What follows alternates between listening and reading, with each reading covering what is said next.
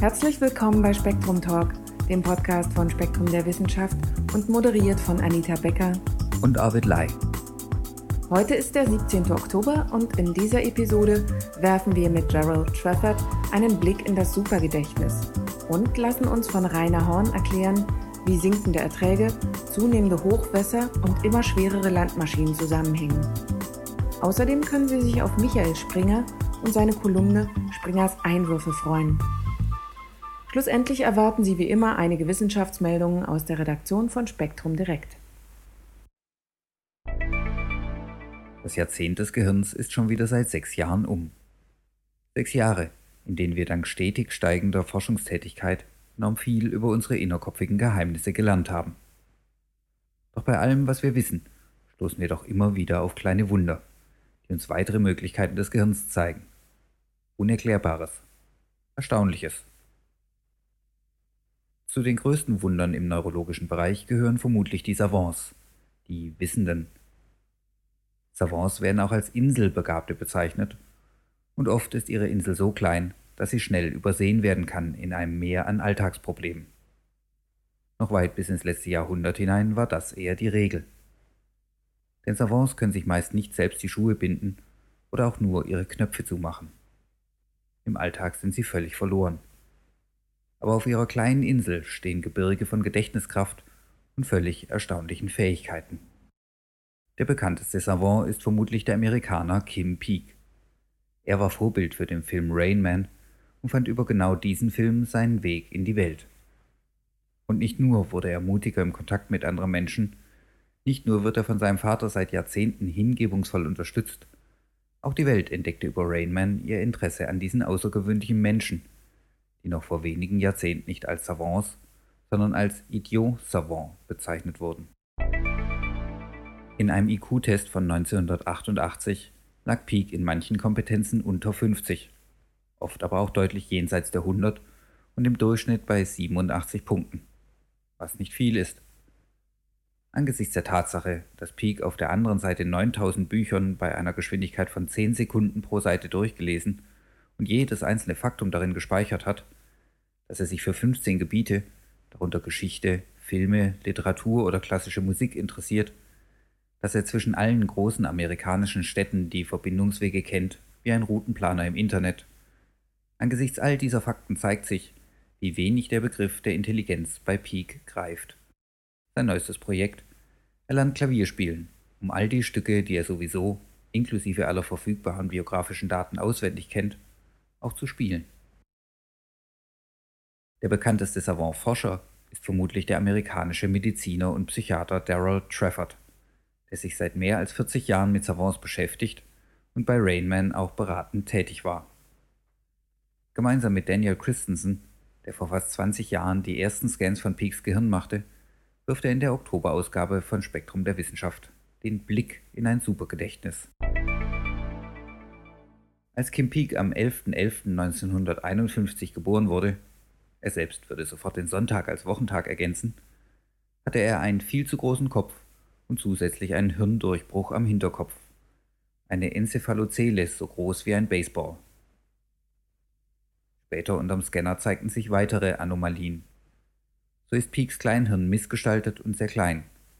Ein möglicher Grund für seine Bewegungs- und Koordinationsschwierigkeiten. Noch auffälliger, die Verbindung zwischen den beiden Großhirnhälften, der Balken oder Corpus callosum, fehlt völlig. Werden Menschen schon ohne Balken geboren, bilden sich oft andere Verbindungskanäle heraus, sodass man im Alltag kaum etwas bemerkt. Es mag aber auch vorkommen, so die Vermutung der Autoren, dass beide Hemisphären in gewisser Hinsicht als Riesenhemisphäre zusammenarbeiten, also eigentlich getrennte Funktionen unter einem Dach vereinen. Aber das ist reine Spekulation, denn je mehr wir über den Balken wissen, umso weniger scheinen wir seine Bedeutung erklären zu können. Bei Peak fallen zudem Fehlbildungen in der linken Hemisphäre auf, die ähnlich auch bei zahlreichen anderen Patienten mit Savant-Syndrom vorkommen. Das Phänomen Inselbegabung tritt meistens bei Männern auf, genauso wie auch Legasthenie, Stottern, verspätetes Sprachenlernen und Autismus. Daher wird vermutet, dass im betroffenen Gehirn vorgeburtlich zu viel Testosteron produziert wurde, das in größerer Menge neurotoxisch wirkt. Das könnte erklären, wieso ausgerechnet die linke Hemisphäre öfter defekt ist. Sie reift langsamer als die rechte, ist also der schädigenden Wirkung auf das junge Gewebe länger ausgesetzt.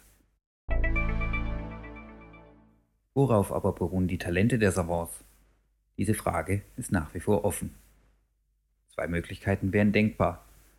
Einerseits könnte die rechte Hemisphäre versuchen, die Defizite der linken zu kompensieren und dabei Fähigkeiten anstrengen, die sie im gesunden Gehirn nicht hat. Als zweite Erklärung könnte die rechte Großhirnhälfte, befreit vom Joch der normalerweise dominanten linken Hemisphäre, ihre schlummernden Funktionen ausleben. Dafür sprechen auch die Ergebnisse des australischen Neurologie-Querdenkers Alan Snyder, der per Magnetfeld die linke Hemisphäre gesunder Versuchspersonen ausbremste und so vorübergehend Savant-ähnliche Fähigkeiten wecken konnte. Was auch immer der Grund ist, Kim Peek entwickelt sich weiter. Während er früher nur reine Daten abspeicherte, verknüpft er heute zunehmend die Fakten und verblüfft mit kreativen Assoziationen. Und auch wenn Peek kein Autist ist, wie sonst jeder zweite Savant, und er sich schon vorher zwischen Menschen bewegte, wagt er sich zunehmend in die Welt und freut sich, wenn er die Zuhörer in seinen Auftritten zum Lachen bringen kann. Und er ist bereits vor 2,6 Millionen Menschen aufgetreten. Erstaunlich, ich kann mir das kaum vorstellen. 9000 Bücher im Kopf und kein Gefühl für Knöpfe. Nun kommen wir zu einem Thema, das mich ebenfalls überrascht hat. Bereits in der Augustausgabe von Spektrum der Wissenschaft berichteten die Professoren Rink van der Plöck, Winfried Ehlers und Rainer Horn über einen etwas anderen Aspekt der industrialisierten Agrarwirtschaft. Das Thema ist so spannend, dass wir noch einmal nachgehakt haben. Professor Horn war so freundlich, vor einer Dienstreise in aller Frühe mit uns zu sprechen. Guten Morgen, Herr Professor Horn. Schön, dass Sie so früh schon Zeit für uns haben. Können Sie uns einen kurzen Einblick in das Problem der Bodenverdichtung geben? Die Intensität der Bodenverdichtung wird in den letzten Jahrzehnten dadurch verstärkt, dass auf der einen Seite steigende Maschinenmassen über die Felder fahren, um dort die Landbewirtschaftung und auch die Erntevorgänge vorzunehmen und gleichzeitig aber auch damit verbunden die Bodenfunktion, das heißt der Wasserhaushalt, der Nährstoffhaushalt und der Ertrag auch entsprechend leider sinken. Zumindest die Ertragsunsicherheit nimmt zu, und zwar, wenn man dieses vor allem vergleicht mit den potenziellen Ertragsmöglichkeiten, die um ein Vielfaches über den tatsächlich geernteten Getreidemengen pro Hektar liegen. Wie schwer sind diese Maschinen? Die Landmaschinenentwicklung zeigt sehr steil nach oben. Wenn wir den, den größten und den schwersten Maschinentyp, den Zuckerrübenernter, heute uns anschauen, so hat der eine Masse von mehr als 60 Tonnen, wenn er voll beladen ist und würde damit nicht einmal mehr auf einer deutschen Autobahn fahren dürfen.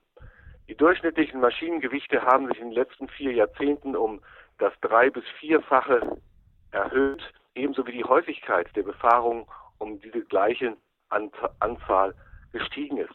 Das bedeutet, dass die Böden mit immer schwereren Maschinen befahren werden und demzufolge auch die Böden immer mehr von ihrer Fähigkeit, diese Drücke abzustützen, überfordert werden. Mhm. Und was konkret geschieht dabei mit dem Boden?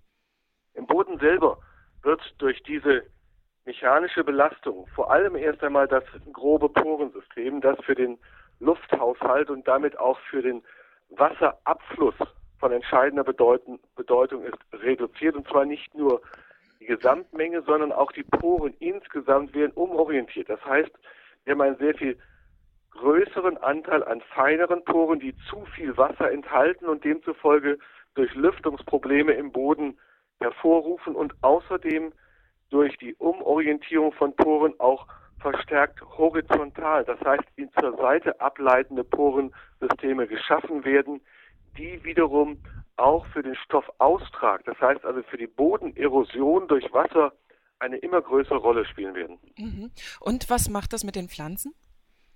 Die Pflanzenwurzel braucht, um einen vernünftigen Ertrag zu er erreichen, im Schnitt als groben Anhaltswert rund 10 Prozent mit Luft gefüllten Poren. Sie braucht darüber ein durchgängiges Porensystem bis in eine Tiefe von circa einem Meter, um ausreichend Nährstoffe und auch pflanzverfügbares Wasser für den Ertrag, für die Ertragsproduktion zur Verfügung gestellt zu bekommen. Besonders in trockenen Jahren, wenn der Boden nicht intensiv genug durchwurzelt wird, ist damit auch gleichzeitig die Ertragsdepression vorge vorgeprägt, weil nämlich damit das pflanzenverfügbare Wasser, was ja für den Nährstoffantransport zur Pflanzenwurzel effizient oder eminent notwendig ist und außerdem als Kühlmittel für die Pflanze dient, nicht in ausreichendem Maße zur Verfügung steht. Wie tief reicht denn diese Verdichtung eigentlich?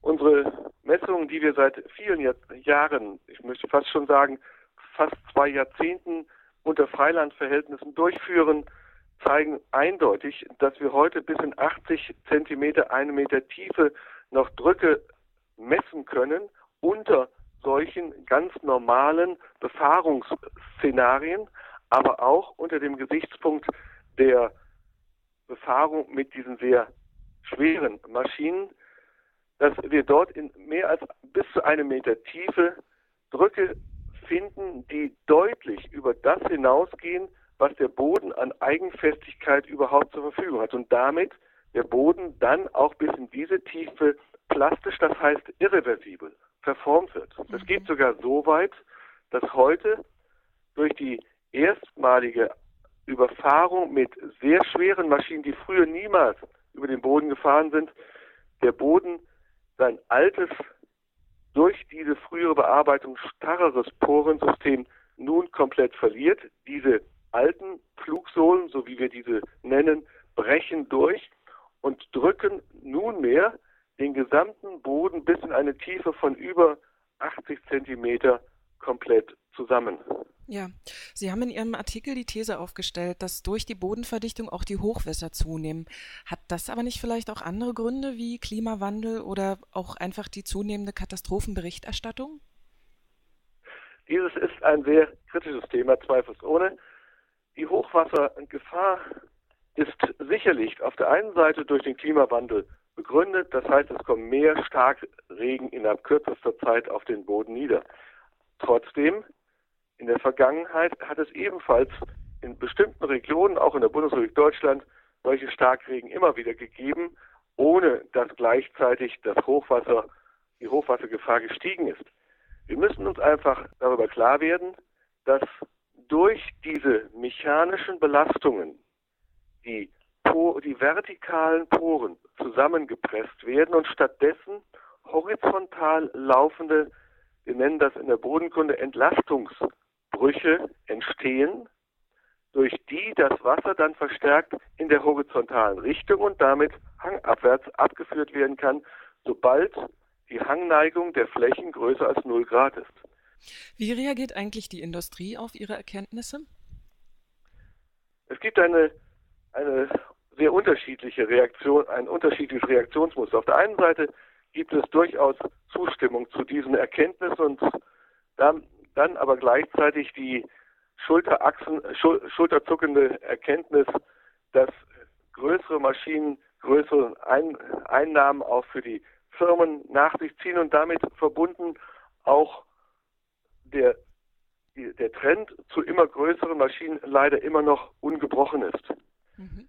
Gibt zweifellos sehr warnende Stimmung, Stimmen auch aus diesem Bereich, die sagen, dass gerade im Maschinenbau eine sehr große, ein großes Potenzial zur Reduzierung von solchen irreversiblen, das heißt nicht mehr reparierbaren Bodenverdichtungen liegt.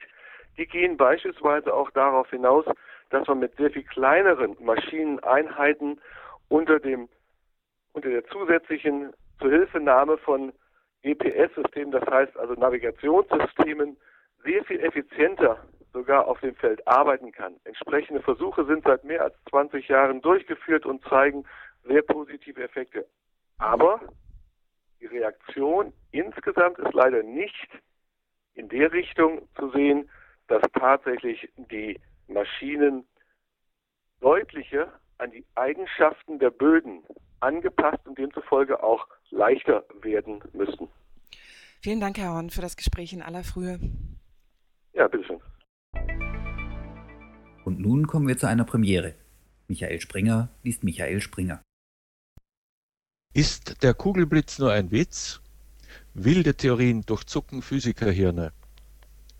Das Leben ist ungerecht. Im Laufe der Jahrzehnte haben Tausende den Kugelblitz erlebt. Ich nicht. Wie gern sähe ich einen Faust bis kopfgroßen Lichtball, heiß oder kalt, geisterhaft durchs geschlossene Fenster hereinschweben, das Fensterglas ledierend oder spurlos, im Zimmer auf und ab schweben, lautlos oder leise brummend und wieder entschwinden, sanft oder mit einem Knall. So sehr die Berichte im Detail variieren, die Sichtungen sind wohl ernst zu nehmen. Nur was fängt die Wissenschaft mit einem Phänomen an, das für gründliches Beobachten zu flüchtig, für vernünftige Statistik zu selten ist? Im holländischen Eindhoven kamen Mitte August Physiker aus aller Welt zum neunten Internationalen Symposium über Kugelblitze und unkonventionelle Plasmen zusammen. Die Vortragsthemen geben einen Eindruck von einem Gebiet am Rande der normalen Wissenschaft. Wenn die Physik einem kunstvoll gewebten Teppich gleicht, dann hängen die Kugelblitzforscher daran wie die Fransen, fest verbunden, aber nicht ganz dicht verwoben. Während ein belgisch-amerikanisches Physikerduo ein vibrierendes Plasmamodell vorrechnet, aus dem sich das gelegentlich gehörte Summen von Kugelblitzen zwanglos ergeben soll, lassen russische Experimente aus Hochspannungsentladungen unter Wasser tatsächlich kurzlebige Plasmakugeln in die Luft steigen. Andere Forscher greifen tollkühn zu extremeren Erklärungsmitteln. So meint der griechische Physiker Philippos M. Papaelias von der Universität Athen, alles, auch ein eigenes Erlebnis, spräche für die Abkunft der Kugelblitze von winzigen Antimaterie-Meteoren. Die würden von Antimaterie-Galaxien in den Tiefen des Alls ausgehen, gelegentlich die Erde erreichen und im besten Fall zusammen mit einer Prise irdischer Materie unschädliche Leuchtkugeln bilden, im schlimmsten Fall könnten sie aber gleich die ganze Erde in einen Kugelblitz verwandeln. Dagegen wirkt es geradezu stoisch, wenn ein anderer Vortrag sich dem Thema Gesundheitsgefährdung durch Kugelblitzstrahlung widmet. Drei Physiker aus Georgien wiederum finden, die einfachste Erklärung für das Phänomen sei ein Bose-Einstein-Kondensat, das sich bei Raumtemperatur als makroskopisches Quantenobjekt majestätisch durchs Zimmer wälzt. Ein rumänisches Physikerteam schließlich setzt auf wundersame Selbstorganisation. Der Plasmaballon sei ein komplexes System, das rund um Ordnung einsauge und sich, da lern- und erinnerungsfähig, erstaunlich selten an den Möbeln stoße. Nachdem wir uns die billigen Lachtränen aus den Augen gewischt haben, sollten wir einräumen, dass aus dieser Zwielichtzone zwischen seriöser Plasmaphysik und UFO-Sichtung durchaus eines Tages eine spektakuläre Entdeckung hervorkommen könnte. Wie schön das wäre. Ein Kugelblitzologe, sagen wir aus Usbekistan, präsentiert ein unkonventionelles Plasmamodell, das endlich die Kernfusion zu einer technisch beherrschbaren, wirtschaftlich tragbaren Energiequelle macht. Schlagartig wird die Menschheit alle Energiesorgen los nie wieder Krieg um knappes Erdöl. Sicher, nur ein Traum, so unwahrscheinlich wie die Chance, dass ich je einen Kugelblitz erlebe, aber ganz und gar unmöglich ist beides nicht. Zum Schluss die Wissenschaftsmeldungen aus der Redaktion von Spektrum Direkt.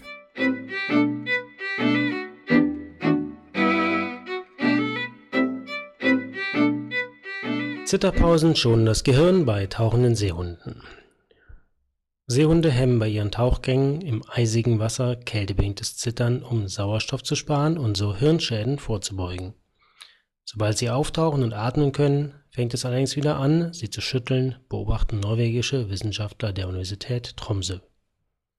Die Forscher um Lars Volko ließen Seehunde in einem Becken mit zwei bis drei Grad Celsius kaltem Wasser tauchen und maßen dabei Körperzittern, Herzschlagrate, Gehirn und rektale Temperatur der Tiere. Während ihrer Unterwasserphasen hörten diese auf zu zittern. Ihre Körpertemperatur nahm ab, die Temperatur ihres Gehirns fiel um bis zu drei Grad und die Herzschlagrate sank. Zittern ist eine natürliche Schutzreaktion von Säugetieren und Vögeln auf Unterkühlung, die unterhalb eines bestimmten kritischen Körpertemperaturwerts einsetzt. Durch die schnellen Muskelkontraktionen wird Wärme frei, welche die Körpertemperatur wieder erhöht. Ohne Zittern kühlt sich der Körper dagegen bald ab. Die Muskelkontraktionen verbrauchen jedoch Energie und damit Sauerstoff. Wird auf Zittern verzichtet, verringert dies also den Sauerstoffbedarf. Außerdem verlangsamen sich durch das Absinken der Körpertemperatur Stoffwechselprozesse und die Herzschlagrate, was weiteren Sauerstoff einspart. Nutznießer dieses Sparprogramms ist hauptsächlich das Gehirn, das am empfindlichsten auf Sauerstoffmangel reagiert, so aber noch ausreichend versorgt werden kann. Die Tiere können außerdem viermal so viel Sauerstoff in ihrem Blut und ihren Muskeln speichern wie Menschen. Seehunde tolerieren Sauerstoffmangel prinzipiell besser, stellt Volko fest, aber man wisse bislang nicht warum. Die Forscher hoffen, dass ein tiefer gehendes Verständnis dieses Phänomens vielleicht bei der Behandlung von Patienten, die an Sauerstoffmangel oder Unterkühlung leiden, helfen kann. Aus der Paläontologie hören wir, dass Artensterben womöglich auf Erdbahnänderungen zurückzuführen ist. Schon kleine Veränderungen der Erdumlaufbahn oder der Erdachsenstellung können das Aussterberisiko zumindest für Säugetierarten in die Höhe treiben. Das ermittelte eine Forschergruppe um Jan van Dam von der Universität Utrecht nach ihrer Auswertung von rund 80.000 fossilen Nagetierzähnen mit einem Alter zwischen 2,5 bis 24,5 Millionen Jahren aus einer spanischen Fundstätte. Aussterbeereignisse kehrten demnach alle 1,2 Millionen bzw. alle 2,4 Millionen Jahre wieder. Zeiten, die sich mit den sogenannten Milankovitch-Zyklen in Einklang bringen lassen die generell im 20 bis 400.000 Jahre Takt auftreten. Speziell zu den genannten Zeitpunkten fallen diese Schwankungen extremer aus. So verlagert sich die Umlaufbahn der Erde in größerem Umfang im 2,4 Millionen Jahre Rhythmus. Die Erdachse variiert im Turnus von rund einer Million Jahre deutlicher. Abhängig von diesen Erdparametern reagiert dann das Klima stärker mit Abkühlung und Niederschlagsveränderungen was schließlich auch die Ökosysteme beeinflusst. Arten, die sich nicht schnell genug daran anpassen können, sterben in der Regel aus. In Perioden, in denen beide Zyklen zusammenfallen, traf dies bis zu ein Drittel der jeweils vorhandenen Nagetierspezies. Die einzelnen Aussterbewellen rafften bis zu fünf Nagerarten über einen Zeitraum von 100.000 Jahren dahin. Diese Verluste wurden in der Folge jedoch wieder durch die Zuwanderung oder Evolution neuer Spezies geschlossen sodass im Schnitt regelmäßig bald wieder 15 Nagetiervertreter lokal anzutreffen waren.